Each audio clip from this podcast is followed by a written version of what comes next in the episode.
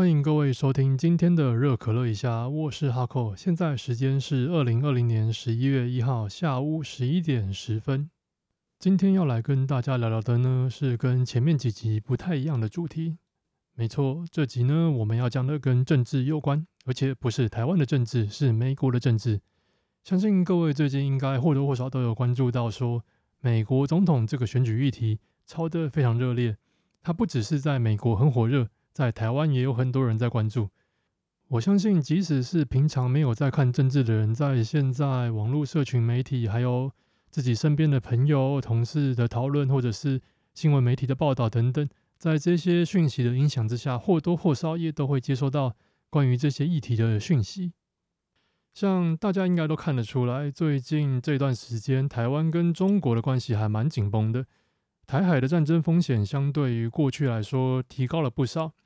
所以就是因为这样，美国在这中间扮演的角色就更加的重要了。例如说，美国愿不愿意支持台湾，提供给台湾经济或是武器上的援助，还有像是如果真的发生战争了，美国会不会来参战呢？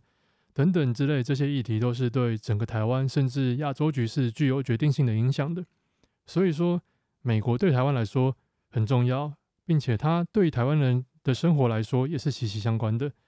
甚至我们可以这样说啊，我们今天习惯的这个生活秩序，我们的这个社会，整个世界的运作经济体系，都跟美国打造的世界秩序脱离不了关系。那也因为这样呢，不管我们是喜欢美国还是讨厌美国，我们都不得不承认一件事情，就是我们全部都笼罩在美国的秩序规则之下。所以说啊。美国的这个总统选举对台湾来说是很值得关注的，而我们讲到这个选举啊，其实就很多关键字跑出来了，像是民主党、共和党、左派、右派等等。那讲到这个，我就发现说，其实很多台湾人对于这些左派、右派的认知啊，都不是那么清楚。许多人可能就单纯觉得说，哦，左派就是讲男女平权嘛，支持同性婚姻；那右派可能就是比较种族歧视、要拼经济之类的。这样讲其实也不能说他错了，只是还不够全面而已。那对我来讲说，其实我也不敢说我对这些议题了解的很透彻，因为这些议题其实真的非常大。所以我今天就是整理了一些资料来跟各位介绍一下，顺便来借着这个机会呢，讨论这个议题的时候，来跟各位分享一下我自己对于这些议题的看法。或许各位听完之后，就可以多一种思考模式，可能就。可以用你之前没有想过的角度来重新看待这个世界，这样好。那我们首先就来介绍一下这个左右派的起源。那这个称呼它最早其实是法国大革命的时候出现的。在当时法国的议会上面有两派，一派是支持贵族的保王党，他们都坐在左边；另外一派呢是比较激进的革命党人，他们都坐在右边。所以，一个在左边，一个在右边，当时就用左右派来称呼这些人。然而，这些早期左右派的定义跟现在我们知道的左右派其实是不太一样的。这个中间其实就是有很多的历史因素造成这些左右派称呼的转变，而一路演变到现在的原因和过程其实蛮复杂的。他们都各自多了许多不同的理论思想。所以这边呢，我们就先简单的来区分一下现代左右派的定义。现代的左派呢，指的是大政府、计划经济、集体主义；右派呢，则是说小政府、自由市场、个人主义。这个大政府呢，就是说希望政府管得越多越好，不管社会上的什么事情，他都要插手。那计划经济呢，则是在说政府要来调配、指示所有的经济活动，让公司企业知道说我们要什么、怎么样生产东西，我们要生产什么，这些都由政府来决定。所以，像大政府加计划经济，我们可能就立刻会想到一个例子，就是共产党。像当初的苏联，就是大政府和计划经济的一个标准的范例。那共产党也是被分在左派，没有错。而集体主义的部分，则是在说呢，讲究团体的利益会高于个人的利益。如果团体跟个人的利益起冲突的时候，我们必须优先讲究团体的利益。像美国的话，他们其实是比较偏向个人主义的。所以这次我们在疫情中就可以看到，说很多美国人其实他们都不太戴口罩，因为他们觉得我个人的自由比你政府的管制还要重要。如果你强迫我戴口罩，是损害了我的个人权利，所以我不想戴就是不想戴，你不应该强迫我。像这样的情形，它就是一个很标准的个人主义的展现。然后有些人可能就看到这个情形，就会说啊，美国人这样子太自由了，这样不好。不过我觉得也不能这样讲啦，毕竟每一种制度它其实都有它的好处跟坏处。像是我们亚洲的社会就是比较偏向集体主义的，例如日本、台湾、韩国、中国都是这个样子。一方面来说，是因为我们受到儒家文化的影响很深；再来就是我们学校的教育也都是偏向集体主义为主。希望我们个人能够遵循团体的规范。那这种模式在我们的社会发生一些事情事件需要管制群体的时候是比较有用的。像是这次的疫情嘛，台湾人都很乖的听从政府指示，戴口罩啊，干嘛的？或者是我们看日本，他们在发生各种天灾，比如说台风、地震之后，人民都会很有秩序的排队，那遵循各种规范。像这种情形发生的时候呢，集体主义。对于处理这些状况是比较有利的，不过反过来说，它也会牺牲一部分个人的利益。以传统的中华文化来说，宗族也就是大家族，就是一个很标准的集体主义，一切都要以宗族为优先。如果跟外人发生冲突的时候，一定是先帮族里的人，就是所谓的帮亲不帮理。族里面呢，地位高的人通常是长辈，他们讲的话，你小辈就要听，不管这有没有违反你的意愿，他说要你做，你就是要做。所以他会牺牲一些你个人的自由，或者是像日本社会来说呢，他们就不希望一个人太过特立独行，在公司啊或是社会上走跳的时候，你就要服从整个群体的潜规则，不然大家就大家就会觉得说你这个人很没 sense 怎么样的。这个就是我说的，不同的主义之间各有它的优点跟缺点，就没有说谁一定比较好或比较坏啦，就要看说哪一种是比较符合你自己价值观的。所以我觉得在看这些不同的思想主义的时候啊，我建议是这样想说：先去看说这个东西它是不是真的符合自己内心的价值观，再来我们就可以这样想说这个主义它对整个社会造成的影响是什么，它的好处、它的坏处，它这样做会牺牲什么吗？它会成就什么？那以及它会需要付出什么样的代价才能够达成这些效果，以及谁要来付这个代价？这样子全部的考虑一轮以后，再来问自己说。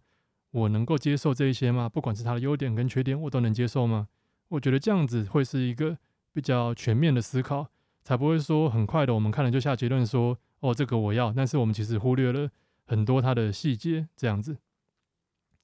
好，那我们这里简单的介绍完了左右派的定义，呃，不过其实也没有那么简单。你看，这样刚刚讲下来也是讲了好一会，真的要再讲细一点，可以讲更久。不过我们这边就先稍微点到为止。因为我们接下来要讲的是民主党跟共和党，你就会知道说，其实左右派的定义也不是那么绝对的，不是说一个非黑即白的完全二元化的东西。现在其实很多都是一个混合体啦，综合的，就是他可能说政治上稍微偏右，但是经济上他偏左，或者是某些议题上他偏左，但是有一些地方他偏右，没有说很绝对，所以我们就要多看多观察一下。大致上来说。美国的民主党可以分作左派，共和党是右派。不过这个就是大致的说法了。实际上，如果我们更精确的来讲的话，美国它并没有说非常的左右派之分，而更恰当的叫法是说，民主党它是自由派，共和党是保守派。因为像我们从经济层面来看啊，美国它是一个很资本主义的国家。那在这样的环境下，两个党他们在经济上的政策其实都是。比较偏右的，只是民主党它比较没有那么右，稍微左了一点，所以我们在分的时候会把它分到左派的那一边。那像是说民主党他们会主张说要多加税，把更多的税金用在社会福利上，但是因为美国其实并没有真的那么做，所以他们没有像欧洲国家一样有那么好的社会福利，所以在这个地方我们就是说它其实只是没有那么右而已。那在偏左的部分呢，其实民主党比较偏左的部分是社会议题，像是支持同性婚姻啊、女权运动、种族平等跟言论自由之类等等。不过最后这个言论自由，其实我觉得有点讽刺啊，这个我稍后会提到。好，那共和党的部分呢，则是支持小政府，减少税税收，因为他们认为说每个人都要对自己的经济负责，同时他们也被说是保守派。刚刚有讲到，因为他们代表了美国的传统文化势力。其中一个很重要的传统文化势力就是美国的保守派基督徒，这个部分其实就有点像说我们中华文化圈，我们受到儒家思想的影响很深一样。我们如果要讲到西方的文化，就不能不提到基督教文化。主要是因为基督教它其实就占据了西方文化圈相当大一部分的人口，而且我们可以这样讲啦，整个西方的社会它两千年来其实就是建立在基督教文化上面发展出来的，所以对于西方来说，你其实不能直接否定这些人存在，因为他们就是整个文化历史的一部分，一直传承到现在。像基督徒呢，他们之中也是有分很多种类，有比较开明的，也有比较保守的。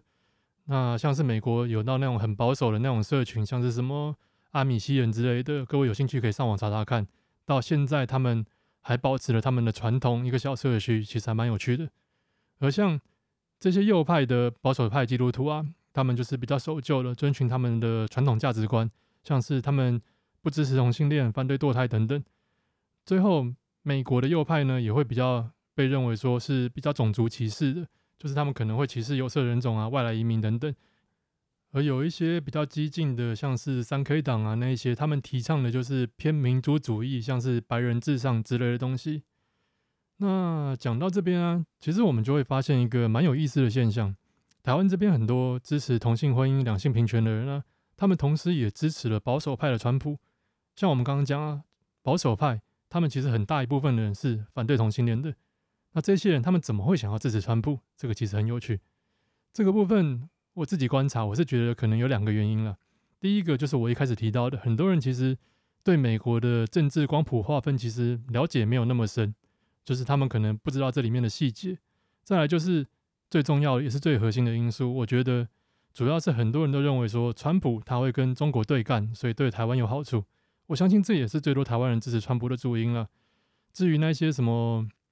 人权啊，歧视什么的，反而在这种情况下，它不是那么重要，因为那些影响的是在美国发生的事情，而不是影响台湾。而对我们来讲，我们最关心的议题就是美国跟中国对干这个嘛，因为这会直接影响我们。这也是为什么我觉得说，其实左右派的概念在台湾一直不太流行的原因，因为我们台湾其实主要都是归类在大中华文化圈里面。而中华文化呢，这个部分其实在传统上都是比较偏向右派的，可能很多人小时候成长的时候潜移默化的就被影响了。再来就是，我觉得对台湾人来说啊，统独议题其实是一个最重要，而且是更迫切、更需要解决的问题。在这个统独议题还没有被解决之前呢，其实我觉得台湾比较难去谈什么左右派的问题啊，因为。因为生存嘛，永远一定是摆在最前面的需求啦。只有把生存这个需求解决了，我们才有办法去讨论别的事情。不管怎么说啦，我觉得任何事情都一定有个优先顺序，不可能说我全部都要，一定要有取舍嘛。就像大家应该都有听过，网络上有那种很经典的老梗问题，就是妈妈跟女朋友同时掉进水里面的时候，你要先救谁？当然我知道这个问题，不管你怎么回答都不对啦，蛮鸡掰的。不过，我们就换其他问题来想想嘛。比方说，你今天你的存款有五十万，你想要先拿去买车啊，还是拿去买房当投机款，或者是你可能捐出去做公益呢？再不然，就是可能你今天身上剩下两万块钱，然后你出车祸了，这个时候你的机车坏了，然后你的腿也断了。如果修机车要花两万块，然后你要治疗你的腿也要花两万块，但是你身上只有两万，那你要先选择哪一个，对不对？这个就是所谓的选择跟取舍啦。那这边我必须要强调一下啦，就是这个选择跟取舍，它其实没有绝对的对错，毕竟每个人的价值观不一样，选择就会不一样。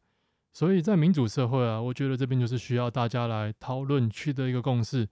而不是说哦，我认为我是对的，所以我就是对的，我的价值观一定就是最先进的，听我的就对了。上面这种就是我们现在常常讲的教啦，左教右教其实都有。这种人，就我的观察，我是觉得。他们其实蛮多都是因为缺乏实物经验，活在他们自己幻想出来的小圈圈里面，就觉得说社会上很多事情都很简单嘛，跟游戏一样嘛，对不对？按个按钮跑一下，东西就出来啦。但实际上哪有这么简单？而且很多人想的这种人，他们其实想的都是说，只要我达成我的目标就好了，达成我的价值就好，其他你们其他人你们怎么样都无所谓了。那我是觉得这种想法蛮不可取的。说更白一点，你这样子其实就跟独裁者差不多啊，对不对？再来就是说，你凭什么说你的价值观就一定是最好的呢？很多人其实他们可能就只是读了一些国外的思想，或者是一些团体啊什么的宣传，就认同他们的价值。但是有没有仔细想过说，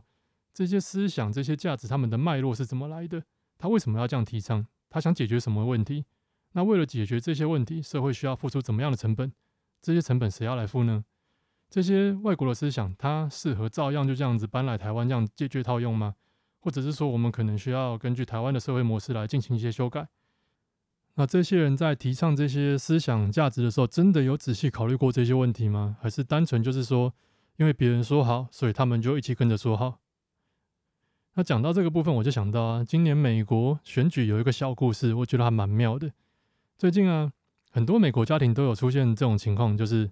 小孩子支持民主党，父母支持共和党。这个部分其实跟台湾有点像了，就是小孩跟父母都站在不同边。那这些美国的青少年，他们就觉得说，民主党讲的平等啊、社会福利什么都很棒，我们国家就是应该要朝这些方向迈进，拿更多的税收帮助这些低收入户跟非法移民。这样讲是蛮不错的啦，但是实际情况会是怎么样呢？像现在美国很多家庭，他们都有草坪吗？需要定期的来除草，所以很多人现在都是请 Amigo，就是那种墨西哥人或者是一些外籍移民之类的来做这些事情。所以就有妈妈跟小孩说啊，下次这些 Amigo 工人来除草的时候啊，换你去除草，让这些工人在旁边休息就好了。小孩就觉得啊，干嘛这样子？很奇怪。妈妈就说：对啊，你帮工人工作吗？我就帮你把薪水。捐给工人，这样你就可以立刻帮助低收入户啦。像小孩子一听就当然说 no 啊，怎么会是我去做事情，钱给工人？他想要钱就要自己赚啊，怎么会是拿我工作的钱给他？真的要捐也是妈妈你自己拿钱捐给他吧？怎么可以拿我的钱捐给他？妈妈听了就很高兴说：没错，欢迎你来到共和党的思维领域。这个故事就告诉我们，其实人就是这样子，正所谓站着说话不腰疼。如果事情不是发生在自己身上的时候啊，我们当然都可以很轻松的态度去面对，说，嗯，这样不错，这样很好啊，我们支持啊，这样做，这样盖很棒。但是，一旦真的账单发下来，变成你要付钱的时候，你觉得你还会这样想吗？当然，这边我必须再强调啊，我这里并不是特别说一定是支持哪一方，反对哪一方，讲这个故事也不是说要特别酸谁干嘛的，而是在跟各位讲解说，我们应该用怎么样的态度跟思考模式去面对这些议题。像有些人，就像刚刚讲的，他们很态度就是很明显那种，我就是对的，我的价值观一定比你优越，我的价值观做法才是最好的，你不支持我就是坏蛋。这种人其实我蛮反感的。那严格来说，我都会把他们归类在击败人这种类别里面了。就像我前面讲的，每一种价值一定都有它的优点跟缺点，每一种做法一定也有它执行产出的结果跟花费的成本，不可能说有一种东西完全都只有优点，没有缺点也没有成本的。如果真的有这个，一定是诈骗。如果你都不听别人的讲法，只想要一意孤行达成你的价值观，然后成本都给别人去担，那我觉得我没讲错嘛，你就是几百人嘛，对不对？而我是这样觉得啦。实际上，我们应该要这样看：跟你意见不同的那些人，他们也一样是人，他们不是恶魔，也不是坏蛋，只是大家心里重视的价值不一样，他们内心中的价值或者优先顺序跟你不一样而已。当意见不同的时候，我觉得。最重要的就是大家一起来沟通。这个沟通啊，不是说要吵架，因为很多人其实只要听到别人反对自己的意见，那个情绪就上来了。这个情绪一上来，很容易就变吵架。吵架的话是吵不出什么结果的。只要持续累积这些情绪，它就会变成仇恨，最后就变成两边老死不相往来。这个部分其实，在现在很多民主国家都越来越明显了。国家就这样分裂成好几个不同的同温层小圈圈。其实大家应该都多少看得出来，台湾和美国都是这样子。所以我觉得说，比较好的做法就是大家我们要沟通，而且不要带情绪。我讲出我重视的价值，你讲出你重视的价值，我们互相听一听，然后我们一起来讨论看看，是不是我们这些价值之中呢有交集，或者是说看谁可以稍微让个步啊，慢慢的我们来改变现状这样子。不要想说一次就急着想要改到位，而是一点一点的在大家都能够接受的情形下，慢慢的来改变。我觉得这样对社会是比较好的。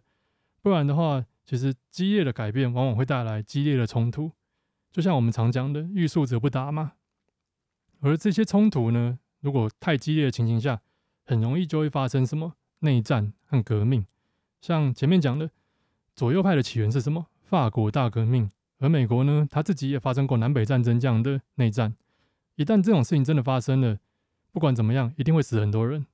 那我个人是觉得，如果能够避免死人，最好就是避免了。让我们整个社会的变化，在一个大家都能够接受的幅度内，慢慢的来调整，对整体来说才是比较好的。再来呢，回到我前面讲的一点，不知道大家听到现在还有没有印象？我前面有讲，民主党的其中一点应该要是支持言论自由的，但是现在这一点看起来其实很讽刺了。最近大家如果有在关注新闻，应该也都会有印象，炒了一个，其中炒了一个很激烈议题，就是社群媒体，像推特、FB 之类的社群媒体，他们在审查言论的时候，都出现了很明显的偏袒现象。他们会把挺川普、对拜登不利的言论做审查，直接降低他们的触及率，或者是甚至他们可能直接 ban 掉你的账号之类的。然后对于民主党拜登他们这一边的，或者是一些可能攻击川普的言论，他们就显得很宽容，都不会对他们做什么事，甚至把他们再往上推这样子。那这个说真的，我觉得就蛮双重标准的啦。而且不只是社群媒体，在整个美美国的媒体圈还有演艺圈，也都是有这样的情形。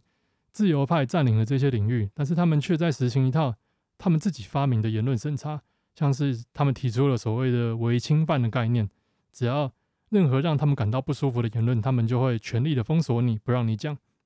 还会想办法让你丢掉工作，让你无法生活下去。不只是封杀你这个人的言论，还封杀你赖以为生的生存方式。就某方面来讲，我觉得这个还其实还蛮像现代版的猎女巫啦。毕竟自由派他们讲的其中一个重点，就应该要是多元包容的价值观。那如果这个多元包容还要进行审查，只有你认为的多元才是真的多元的话，那我觉得这样其实你也不能够说有多进步啦。换个角度想，如果每一个思想、每个言论都要经过你的审查才能被承认的话，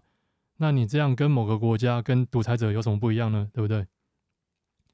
好啦，前面东扯西扯的讲了一大堆，这些议题其实真的是很复杂了，每个部分都可以再延伸讲很多。再讲下去的话，我怕讲不完，这边就先拉回来一下。所以我们整个讲下来啊，就是美国的左右派、自由保守派。这样大家应该就有一个初步的了解了。民主党大致上就可以说是左派，或者该说是自由派。他讲求多元文化、量性跟种族平权。经济上呢，他希望政府多干预市场，要加税来增加社会福利。不过对美国来说，刚刚有讲到，其实资本主义才是最核心的价值。所以不管民主党他们多做了，他们都没办法做到真的像欧洲的福利国家那么样的做派。所以我们在美国看不到像北欧那么好的社会福利这样子，这也是一开始我提到的混合体的概念。我们要把经济跟政治切开来看，在政治上他们可能偏左没有错，可是经济呢，他们就没有那么左，稍微往中间靠一点。而保守派的共和党呢，虽然我们说它是右派，但是经济上它其实也不完全是那么右派。像是今年啊，疫情发生了，我们就可以看到说，美国政府它其实出手做了很多干预。这个就跟右派理想中的小政府不太一样，因为他们小政府主张的是政府不要插手，让市场自由反应。不过这个部分，他们政府干预其实我觉得是必要的啦，因为如果不干预的话，企业真的就死一片倒光光了，对国家伤害会很大。所以我们其实就可以了解到，说理想它终究是理想了，现实其实我们还是要根据现实的状况来做出调整的。这样讲完，大家应该也都可以多少有些理解了。所谓的左右，其实就是大政府、小政府。那市场的经济是不是自由？个人还是集体主义？以及我们是自由派还是保守派之类的有关。虽然我们可以透过这些规则来仔细的划分，像是民主党啊、共和党啊，把它分成左或右，但是仔细的观察，我们就会发现说，他们政策啊、理念啊，某些方面，他们也不完全都是左或右，而是一种混合式的存在。更好的方式呢，就是我们用光谱来检视，看看他在政治方面、经济方面、种族方面、个人方面是偏左还是偏右，是自由还是保守，这样子来理解会比较全面，也会比较清晰了，就不会落入那种非黑即白的二分法世界里面。或者是你在跟别人讨论的时候，就可以加上一些前提啊，甚至说我们这个讨论是限定经济层面的，还是社会价值观层面的，或者种族层面的，这样就比较不会出现鸡同鸭讲的场面。最后就是希望各位在讨论观察政治的时候，也能够多想一想了，就是思考说为什么你支持这样的价值观，你心目中理想的社会是怎么样的情形，这样子你就比较不容易被舆论啊、被假新闻、被什么风向带着走。在讨论事情的时候，也最好不要用那种我绝对是对的，你就是错的，你要听我讲这种态度，其实讨论不出什么东西啦，只会跟别人吵架而已。也就是希望我们能够让社会更多一些尊重、友善、包容。